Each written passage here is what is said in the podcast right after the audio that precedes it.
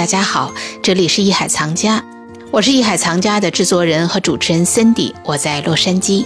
一直以来呢，洛杉矶优质的气候条件和发达的地区经济吸引着很多外来的移民。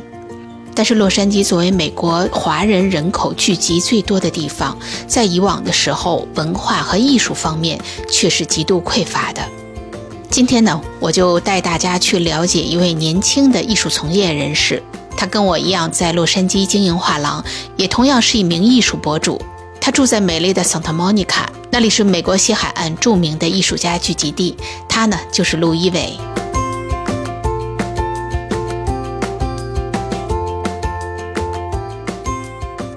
今天呢，我来到了威尼斯海滩艺术家聚集地，来拜访我的好朋友陆一伟。一伟跟大家打个招呼吧。Hello，Cindy 姐。Hello，大家好，我是一伟，我是洛杉矶威尼斯海滩的一伟 Gallery 的画廊主，也是一名独立策展人陆一伟。其实我跟一伟已经认识，应该就是在两年多以前，应该说是。在美国，尤其是在洛杉矶这个地方搞艺术，不是一件容易的事。一会儿，其实我们俩可以给大家好好说说为什么不容易。我们俩其实很多地方非常像，除了年龄我会比你年长一些，其他的我们都在洛杉矶不同的区域做画廊啊，然后我们同时又都是艺术博主。可以说呢，一路走过来呢，真的是有很多的收获，但是也有时候需要给自己不停的打气，才能一路的坚持走下去。是，我觉得这一点特别好，就是，嗯，同一个行业的人要互相取暖，因为在艺术行业坚持下来的华人真的不多。本身这个群众就很小，然后呢，咱们俩虽然隔得远，但是我特别感激森迪姐，就是经常找我过去说，哎，过来玩，我们聊一聊啊，一起吃个饭啊，这样子，我觉得对我特别有帮助，而且经常每次跟您聊聊天都很有启发。其实我从你身上也学到很多东西啊，因为我是感觉我们在这个地方做艺术，因为大多数在美国居住的人，以至于全世界范围，一提起艺术，大家就会说到纽约。嗯，包括我今年六月份也去到纽约，我真的感觉纽约的艺术氛围要比我们这儿浓稠得多。我们俩都在这个行业里打拼呢，感觉到美国整个的它这种艺术架构慢慢的在从东西行。所以这也是我们俩可能坚持下去的一个重要的信心之一。觉得在这两年当中，你这么年轻啊，一路走过来，完全是靠自己啊，去经营自己的这个社交媒体账号，然后去经营一个画廊。哎呀，我真的心里给你点赞。包括我知道你现在还在做艺博会，对，而且呢做的非常好。前段时间也是又去了纽约，是我上个月刚在纽约做是艺博会，然后呢我下个星期又要去纽约，要去参加一个颁奖典礼。我是一个摄影节的评委，然后呢叫 International Photography Award IPA，我要去给他们颁奖。所以真的就是做艺术不可避免的三天两头就要往纽约跑。对，那正好提到艺博会，我们就说说艺博会。因为大多数人呢都知道，每年纽约啊、迈阿密啊，包括威尼斯双年展啊、Freeze，还有 Area Show，对，这都是比较著名的艺博会。就说你自己感觉这么长时间以来去到这么多的艺博会，你觉得有没有什么不同？感觉艺博会给艺术家会带来什么呢？说起来，艺博会我其实跟他渊源还蛮深的，因为在我有这个画廊空间之前，我们就开始参加艺博会了。我自己是大学的时候开始了解，哎，有这样的一个东西叫做 Art Fair，然后你可以去那边，有全世界的画廊都过来，很多艺术家会在那儿，很多艺术从业者在那儿，就像一个大 party 一样，你可以跟大家后面学习到很多东西。一年一度的有这么样的一个机会，能把大家都聚到一块儿。我是一九年先是以观众参加的这个 Photo LA 洛杉矶的摄影博览会。然后二零年，我是以画廊的身份第一次参加了这个博览会。然后今年呢，我们画廊参加了两个博览会，一个是在上海，一个是在纽约。马上十二月份呢，我们要去迈阿密。然后明年呢，我们会把更多的精力放在这个博览会上。对我个人来说，博览会是个非常好的事情，因为本身我们画廊空间不大，然后又是在这个洛杉矶是一个非常。spread out 的一个城市，就是您住在东边，可能就比较少来西边。然后呢，如果我们想让更多观众看到我们，那我们就要去到一个所有人都会去的地方，一个人口人流量比较集中的地方。那博览会就是一个最好的有强曝光的地方，而且呢，我们可以在全世界各地做展览。我也是非常关注这个艺博会，包括呢，就是洛杉矶当地，包括你看，我是因为从北京过来，以前每年的艺术北京啊，还有国内的一些比较知名的艺博会，我都会去到。我觉得其实艺博会除了我们就说销售作品以外，我觉得是一个特别好的行业内的人的一个交流的一个平台和方式。尤其美国的艺博会呢，那真是来自世界各地的画廊主啊、艺术家啊、藏家，就这种信息的汇总特别重要。没错，而且我是觉得现在当代艺术啊，已经完全进入到一种观念艺术。通过这种艺博会呢，也能够看到更多的媒材、更多的理念、更多的这种创新方式。以前呢，有这样的一个观念，就是说艺术家不应该去博览会，因为博览会是个大卖场，这就应应该是一个画廊和藏家之间的交易会，其他人去了没有什么意义。然后呢，包括也有很多就是评论人觉得说，哎呀，呃，艺博会。不是特别上档次，他们更愿意去博物馆。但是呢，我觉得这个事情是有改变的，就是随着这个嗯 freeze，然后像妈咪巴走这些比较大的博览会越来越好，然后呢，有越来越多的这个藏家出现，我觉得这个艺术生态也有在改变。然后呢，现在大家都一股脑的就是扎去。博览会，比如说像这个每年年底的妈咪巴走的时候，我觉得真的就是所有人都在那儿。前两天我的助理还问我说：“说哎，你在妈咪有朋友吗？嗯，你去那是不是要见朋友？”我说。我不需要在妈咪有朋友，因为纽约和洛杉矶的人都在那儿，就是全世界各地的藏家也好，画廊主也好，策展人也好，都会在那儿。所以呢，我们每到一个博览会，真的就是太忙了，就像就就像打仗一样，就是有点应接不暇的感觉。天哪，对，从早到晚不睡觉。对你说的两点，确实是大多数人认为艺博会太乱了。人太多了，不如在博物馆啊，在画廊静静的欣赏作品，能够跟画廊主或者艺术家有一些真正的交流。其实我觉得艺术发展到现在这个状态，已经可能跟一百年前、十年前，以至于几年前都不一样了。尤其社交媒体的发达，就是拉近了艺术家、画廊跟藏家之间的这个距离。但是呢，我们也从另外一个角度讲啊，我是感觉到近年的。有一些行业的诟病，就是提到艺博会的作品质量下降，是不是它跟市场离得太近以后，它就会下行，去更多的迎合消费者，在艺术性、在创新性上就微微的有一点点的薄弱。我觉得这个事情就是看。到底是画廊在引领这个市场，还是藏家在引领市场？以前呢，大家觉得说这个评论人非常非常的重要，评论人去评这个艺术家作品，那他马上就会升值，身价就倍增，就给他背书了。对，现在就是评论人没什么用了，就是评论人写篇文章不能改变任何事情。但是呢，一个画廊如果能在背后推他，这个画家，这个艺术家，可能他的身价。就会马上改变。他被一个特别好的蓝筹画廊给签了之后，这就是完全不一样了。现在呢，慢慢我觉得是大的画廊在引导市场，大的藏家也在引导市场，这个特别重要。所以呢，就是到底是谁在改变谁的这个 taste，这是一个鸡生蛋，蛋生鸡的问题。所以我们作为画廊，就是确实我是要迎合一些市场的，这个可以，我可以非常。A hundred percent sure，我觉得您可能也会说，就是我们在画廊做展，首先我们是希望说这个作品是可以有出路的，就是我不能做一个非常非常 conceptual，大家可能就是都看不懂的展览。但是呢，我觉得哎，这个艺术家二十年后他可以进这个特别好博物馆，这是好的。但是肯定是我要为市场着想。对，就是你自己怎么去看待这个市场？和艺术之间的关系，像刚才我们提到的，一个艺术作品会不会有更多的藏家愿意去接受？我在为藏家推荐这幅作品的时候，我自己内心够不够坚定？如果我自己都觉得啊很晦涩很难懂，就说你愿意不愿意去花钱收藏他的作品？对，如果你都认为模棱两可或者不够坚持，那你怎么去推荐给你的藏家？所以这也是我们作为画廊主的一个天职。像你刚才提到的，我特别赞成啊，我觉得现在的艺术市场上已经不存在第三方机构认证，就所谓专家的时代已经过去了。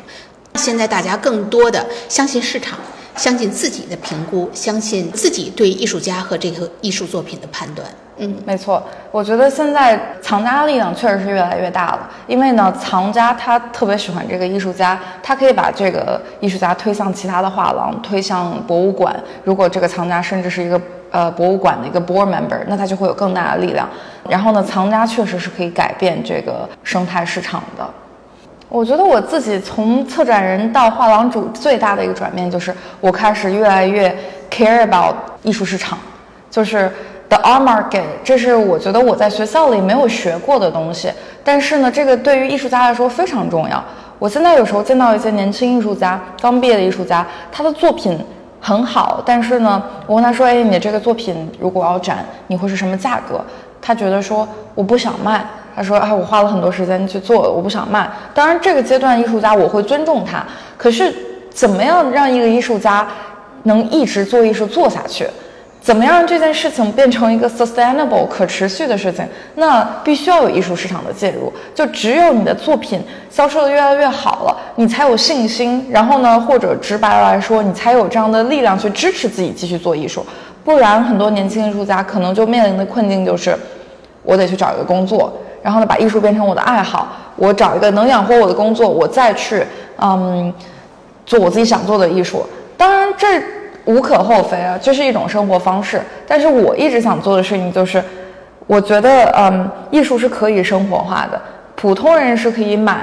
普通的，就是普通人是可以可以去收藏的。艺术收藏不是说一件你要非常有钱才能做的事儿。然后呢，艺术家也是可以通过做艺术来养活自己。那我们作为这个中间策展人也好，作为这个 art dealer 也好，画廊主也好，我们是可以帮助艺术家做到这件事儿的。我觉得这是我的使命。那说的这个话题让我一下联想到，我跟我们在纽约的策展人天楚呢，在上个礼拜曾经做过一次直播，就谈到关于艺术生未来的一个走向。就是大家很想了解，在美国的艺术家他们是怎么生存的，而我们也大多数的时候看到的都是这些成名的艺术家，哇，已经是拥有了社会地位啊、话语权啊，作品也能够卖到谈不上天价，起码也是有市场价值。但是在这之前，可能大多数人都是一个蛰伏的状态。就是我们作为画廊主啊，或者是作为这个 art dealer，我们可能对于艺术家来讲，我们没有办法要求他去迎合市场。当然说了，每一个艺术家都可以有自己的选择，因为任何一条路可能都没有完全正确或者完全的错误。也许呢，自己的这种艺术主张啊，所谓这种创业啊，可能没有符合现在这个时代。可能过几年以后，也许就符合这个时代的审美。这个在艺术史上有非常多的例子。是很多的艺术家，首先来讲可能是一个生存问题。但是如果你的生存问题能够得到解决，那你就去坚持你自己就好了。是，我觉得这个呢都是这个无可厚非的。但是呢，我是想我们作为一个画廊主，怎么样去配合？艺术家他的自身的这种创作，去为他架起一个和藏家之间的这种桥梁，就是市场跟艺术之间的桥梁。我觉得这个是我们作为专业领域里需要做的事情。是，而且我觉得，论艺术家生存现状来说，我见过的很多艺术家，他未必就是靠他做的。Fine art 来养活自己，但是他做的其他的事情呢，可能离艺术也没有那么的远。就是我的意思是说，如果一个艺术家觉得说我必须要找一份其他的工作，类似于就是跟艺术完全无关的，我去做 accounting，然后来养活我自己的这个做艺术这个这个爱好吧，我觉得这个大可不必，因为现在这个市场是有足够多的兼容性，是可以让你做。不同的其他的跟艺术相关的事情，来坚持你的艺术的梦想的，就是做艺术。首先，它可能里面没有那么多的钱，但是呢，我可以找到跟艺术相关的其他的不同的方向来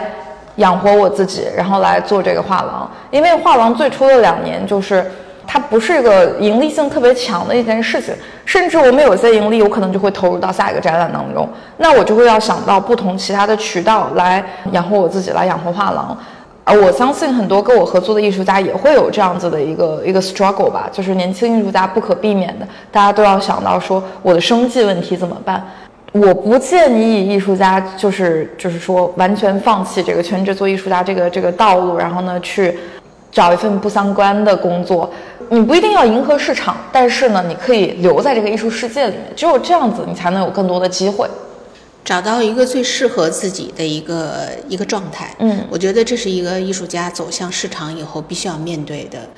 就是我们也说说你的曾经，因为我如果没记错的话，你应该是 UIC，我记得你是学电影，对，是，对吧我本科、研究生都是电影。啊我本科是在 Loyola Marymount 电影学院毕业的。嗯，然后呢，研究生是在呃 USC 学的是视觉人类学，是一个拍纪录片的项目，所以呢都是跟电影相关。那你为什么想到毕业以后做画廊，呃选择了一条巨难走的路？是，很巧这个事儿。嗯，因为我是学电影的，所以我特别喜欢摄影，然后我自己会拍一些照片，也是在艺术博览会上，然后跟一些摄影师认识了之后，然后呢，当时我想在这个要洛杉矶推更多的中国摄影师，想让他们的作品被更多人看到，因为那个时候，二零一九年、一八年的时候，这边就是首先没有很多华人画廊，其次呢就是没有很多这个中国摄影师的作品可以被看到，当代摄影师，所以我推了我这些朋友未果之后，我就想说，那干脆我就自己开一家画廊来推这些艺术家。但是当时呢，我没有把开画廊这个事儿当做一个全职的工作，更多的还是我在一边拍片或者做电影相关的工作，一边来做我的画廊。呃，后来就疫情就发生了，然后呢，就是没有太多的这个电影或者资源可以拍了。再加上呢，我发现我自己越来越喜欢画廊，越来越喜欢和艺术家工作。我做画廊的初衷就是因为我喜欢 working with artists，嗯，跟艺术家打交道是一件让我觉得特别快乐的事儿。我就觉得说我的状态可能更适合全职做画廊。我现在呢，就是有时候我也会参与一些小范围的电影的项目，但是我的全职更多的精力还是就是在跟艺术家工作，然后经营这个画廊上。因为我知道你是一个九零后，很年轻，应该是没有什么特别雄厚的经济实力，完全是靠自己这一点一点的把这个画廊做起来。做画廊呢，大家觉得是有门槛的，因为你要认识很多的艺术家，你要有藏家，你要懂策展、懂布展，这里面有很多方方面面非常专业化的东西。那你当时选择这条路，你把这些都想清楚了吗？大家所提到做这个行业最难的一点，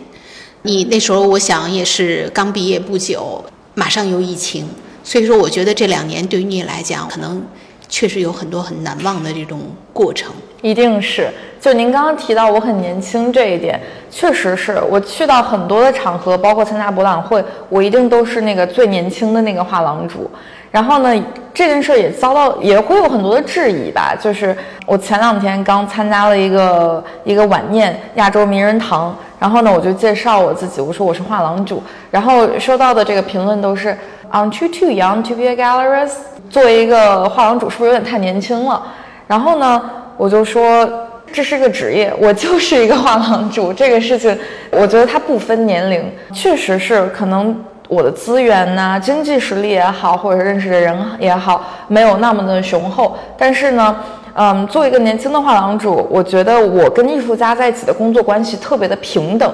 我跟艺术家的工作关系更像是一种合作的关系。因为以往来说，画廊跟艺术家中间会有一种 power dynamic，有一种力量的关系吧。但是呢，我跟艺术家合作的当中没有这样子的感觉，我们是非常非常平等的一种合作。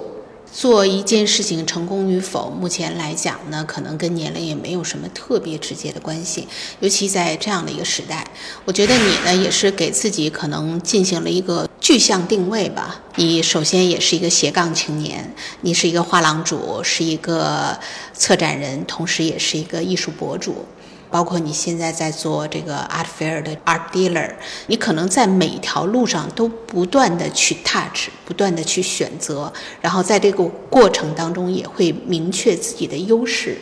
说起做画廊，确实是非常的艰难。就是洛杉矶这个地方呢，因为它太大了，非常分散。我觉得做画廊这个事情很重要的一点就是要在自己的社群里面，像我们所在这个威尼斯海滩。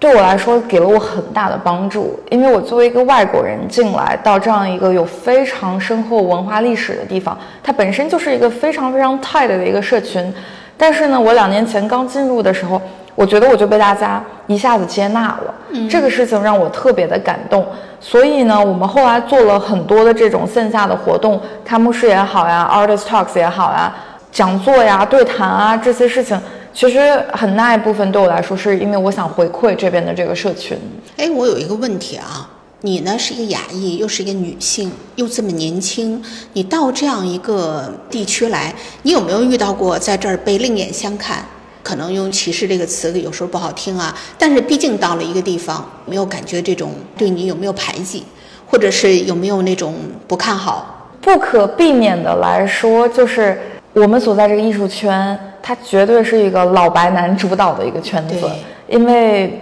你所见到的那些很大的画廊主，然后呢那些已经非常成名的艺术家，因为历史的原因，他们可能都是老白男。然后这个问题确实一开始让我有一点点苦恼，是因为作为一个年轻人做艺术也好，创业也好，我需要一个对标。那我想要看到一个我以后五十年后我想成为的人吧，这样。但是呢，我放眼一圈看去。大部分人都是老白男，他们其实也很友好对我，但是我没有找到一个我可以对标的或者是学习的这样的一个对象。这个事情之前让我有一些困扰，但是呢，我后来就是在这个社群待时间长了以后，我就发现了很多，就是呃女艺术家、女策展人，她们不是不存在，而是因为历史的原因，她们没有达到跟男艺术家、男策展人一样的这个。recognition，他没有被历史给认识到，或者被记下来。那一直以来，艺术都是一个以男性为主流的这样的一个一个时代。包括以前像我也做过一些有关女性艺术家的节目。同样一个时代的女性艺术家，她画的再好，他好像都不会进入到一个他应该被认可到的这样的一个艺术地位。是，我觉得一直到现在仍然是这样。是，因为很多女性好像也到一定阶段的时候。被环境所迫，自己就放弃了。是，因为你争不出来，你再怎么争，好像你的天花板已经明显的放在那里。是，所以对我来说呢，嗯，我做事情或者做画廊吧，我也只有呃两个 guidelines。第一个呢，就是我希望能 promote 到多元化背景的艺术家，因为。除了就是就是我们在威尼斯海滩，除了很多白人艺术家之外，也有很多来自不同国家的艺术家。那包括呃我自己是中国人，那我肯定就会希望说多宣扬一下中国当代艺术、亚洲的艺术，多邀请一些亚洲艺术家来做展。然后呢，第二点就是我希望能多 promote 女性艺术家。我们跟很多女性艺术家合作，然后跟很多这个女性策展人合作。而且这些人呢，他们都有非常耀眼的成绩，只不过是他可能没有再被历史记住，他没有得到跟同期的男性艺术家一样多的这个 recognition。所以呢，我一直在尝试做这件事情。这两年以来，这件事情呢，得到了很多群众和很多这个 community 人的支持。然后呢，这就是回答您刚刚的问题。我觉得有没有受到排挤呢？我觉得还好，我觉得反而我很受到这个大家 welcome。很大的原因是因为我们在这个时候做这个事情，然后呢，得到了很多人的支持。因为这件事情之前没有被做，然后呢，现在有一个年轻人过来了，他说：“哎，我想，我想在这儿展更多的这个女性艺术家。”大家都觉得这是个很好的事情，所以我得到了很多前辈的支持。那包括我自己有一个合作的一个嗯。策展人，他现在是我们画廊的这个 director，他就是一个在威尼斯海滩住了二十年的法国艺术家，他叫 Corinne，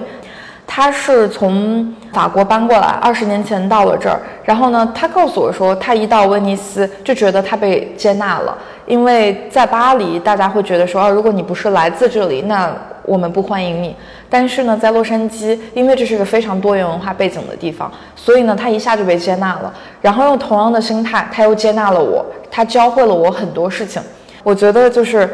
有的时候有一些年轻的艺术家问我有什么建议，那我觉得我建议就是多跟女性的 mentor 一起合作。包括我跟您合作也是，我觉得就是有一个女性的榜样，有一个对标，能让我学习这个事情，能让我获得很大的力量。我特别喜欢跟就是有力量的女性前辈合作。感谢你对我的肯定啊！我觉得女性在这个社会上，她呢可能不是那个最有能量的，但是她一定是那个最具备韧性的。刚才你提到就是洛杉矶这个地方，我觉得这也是我特别喜欢这个地方的原因，就是它非常的包容。嗯，我们不得不承认，在很多的城市或很多的圈子是具有鄙视链的。这个只要有人群的地方，都会面临这个问题。所以我想呢，在洛杉矶也是一样，在艺术圈也是一样。包括我自己做画廊，我也每天面临着跟你同样的问题，只不过可能各有侧重罢了。思考过这个问题以后，你看我现在这几年做了这个美国艺术桥非盈利基金会，就是这个月刚刚开幕的我们的艺术家群展。我呢也是希望，就是我们自己作为一个亚裔，更多的为我们亚裔去发声，为我们的亚裔的艺术家去提供一个好的平台，让他们去展现自己。因为只有在这个环境里，大家强才是真的强。是，其实你说我们雅艺术家很多的作品。创作理念非常的优秀，但是就可能在这儿还没有到一个更好的时机，是更好整体化的人群。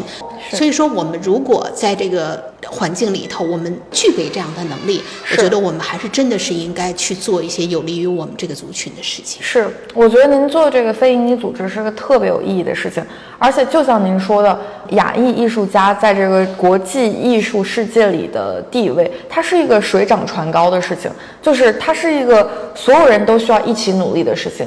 艺术家本身，他要努力，他要嗯做出更好的作品，然后呢，嗯用国际的语言让大家都能理解你的作品。然后呢，我们策展人也好，画廊也好，我们要去努力给他们展现的平台。那藏家他也要就是去，比如说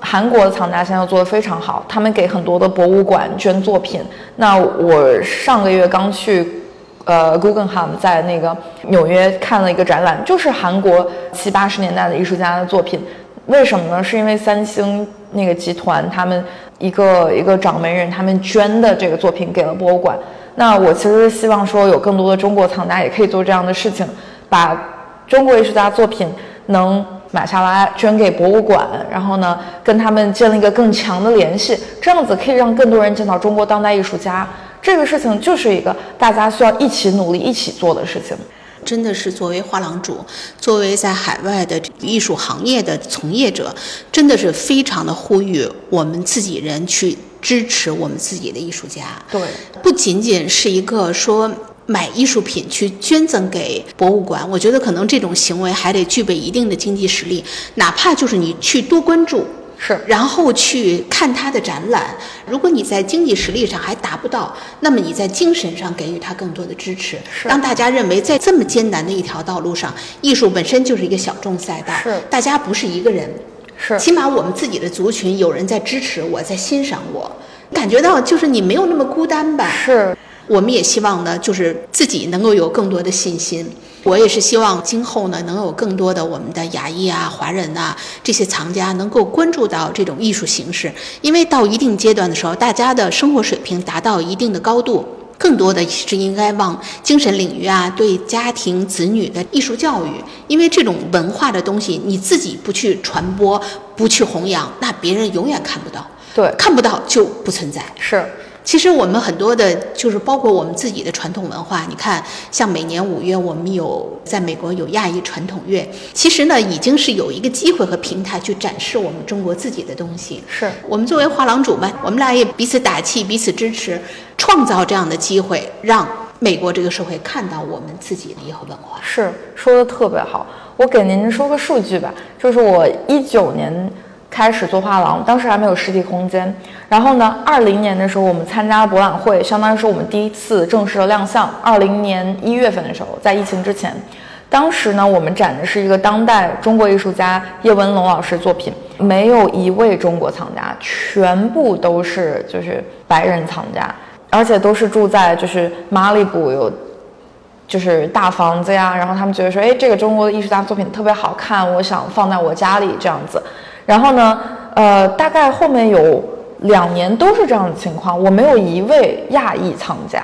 这个事情可能是直到今年才有好转。二零二三年开始，我慢慢的就是可能做画廊这件事情越来越多人知道了，再加上呢，我做博主，也有人看到我的账户，所以呢，开始有一些亚裔的和这个中国藏家的支持。就是我们最近去纽约展览，开始有一些亚裔美国人的支持。然后呢，在我自己现在在洛杉矶这边，也有一些就是中国的藏家，来自中国内地藏家的支持。这个事情就是慢慢的有一个在变好的趋势，但是呢，最开始的两三年，我真的是觉得，哎，这个事情匪夷所思，怎么我一个中国人在这开画廊，展内也有中国的艺术家，竟然没有一个中国的藏家，没有一个亚裔的藏家来买亚裔的作品。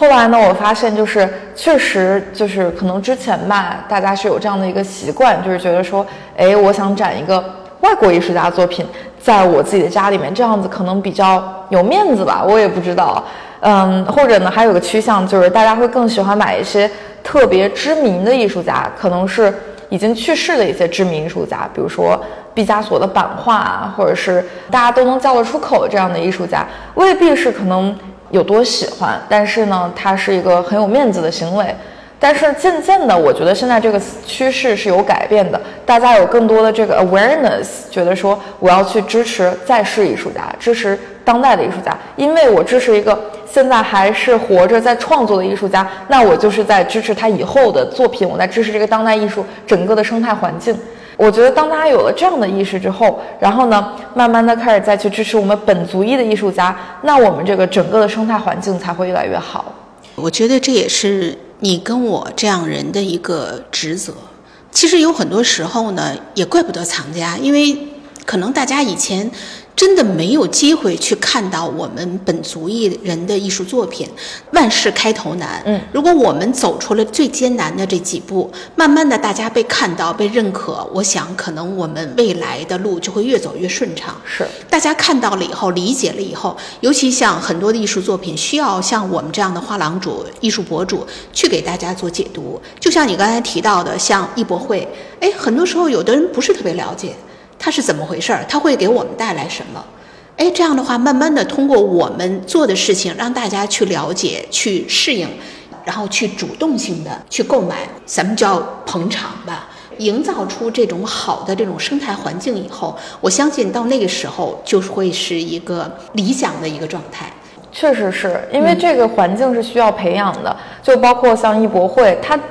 我。刚进去看第一年就看的时候，对我来说太 overwhelming 了，太多信息量，我都不知道从哪儿开始看起。然后呢，关于艺博会，我觉得它确实是有怎么样正确的去打卡的一个方式。当然，这个是取决于你想去干什么。就是我觉得有这样的一个引路人去告诉大家说，哎，我们可以怎么样去打卡艺博会也好，我们怎么样去博物馆看个展览也好，怎么样可以支持到艺术家也好，这些确实是需要。像您和我这样的人的存在，去给大家建立一个桥梁，因为艺术这个事情，就是对很多人来说，它确实有门槛的，因为大家会有一点点害怕，就是说，哎呀，我怎么样去正确的看展啊？怎么样去，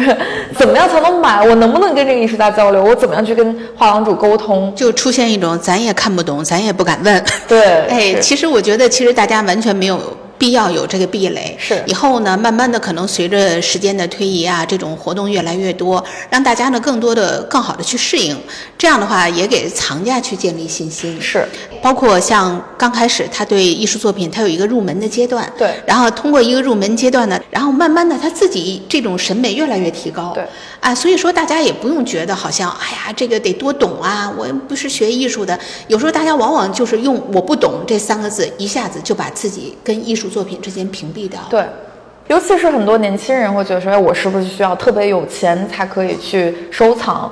我觉得不是，因为我自己本身就是从大学研究生的时候开始，就是作为一个藏家入门。那我叫我自己藏家，不是因为说我收藏了什么特别出名的艺术家，是因为我但凡有艺术开幕式，我就会去。然后呢，我先 show up，show my face get familiar。然后呢，我再去一些博览会什么的。我最开始入门的就是摄影，因为摄影它的价格肯定是没有一些就是油画那么高，它入门门槛也没有那么的高，就是因为它是 edition 的，它是有版数的。那有些摄影作品，我最开始收藏那些几百块钱，它都没有平时大家买的一个包那么贵。那如果你有买包的这个钱，我觉得你就可以收藏艺术，因为我现在我就是我也不买包，我也不买一些其他名贵的东西，我如果有钱，我就会放在艺术上。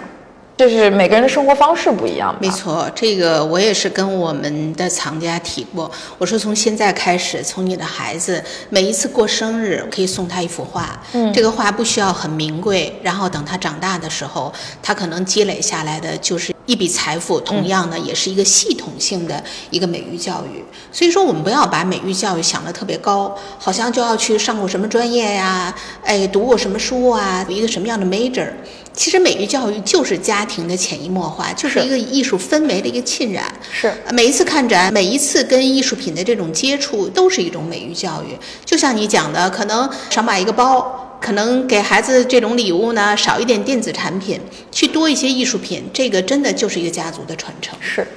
所以特别高兴啊！今天跟一伟我们两个就我们的这个，我们俩共同去经营画廊啊，包括我们的展览啊，以至于我们的艺术节目，可以说我们俩今天也是难得有机会交流了一下心得。但是每次咱们俩聊都是聊不完的，都都特别棒。我们可能彼此都在对方看到信心，彼此能够给对方温暖，知道在这条路上我们不是一个人。是，而且呢，大家呢也是共同携手，我相信。未来的洛杉矶的艺术市场一定会越来越好，我也相信。对，我也觉得说会有越来越多的亚洲艺术家的曝光，会有越来越多亚洲艺术家平台的出现，然后也会有越来越多的亚裔藏家的出现。那我们也是彼此加油点赞，然后在这条路上携手前行。谢谢孙俪姐。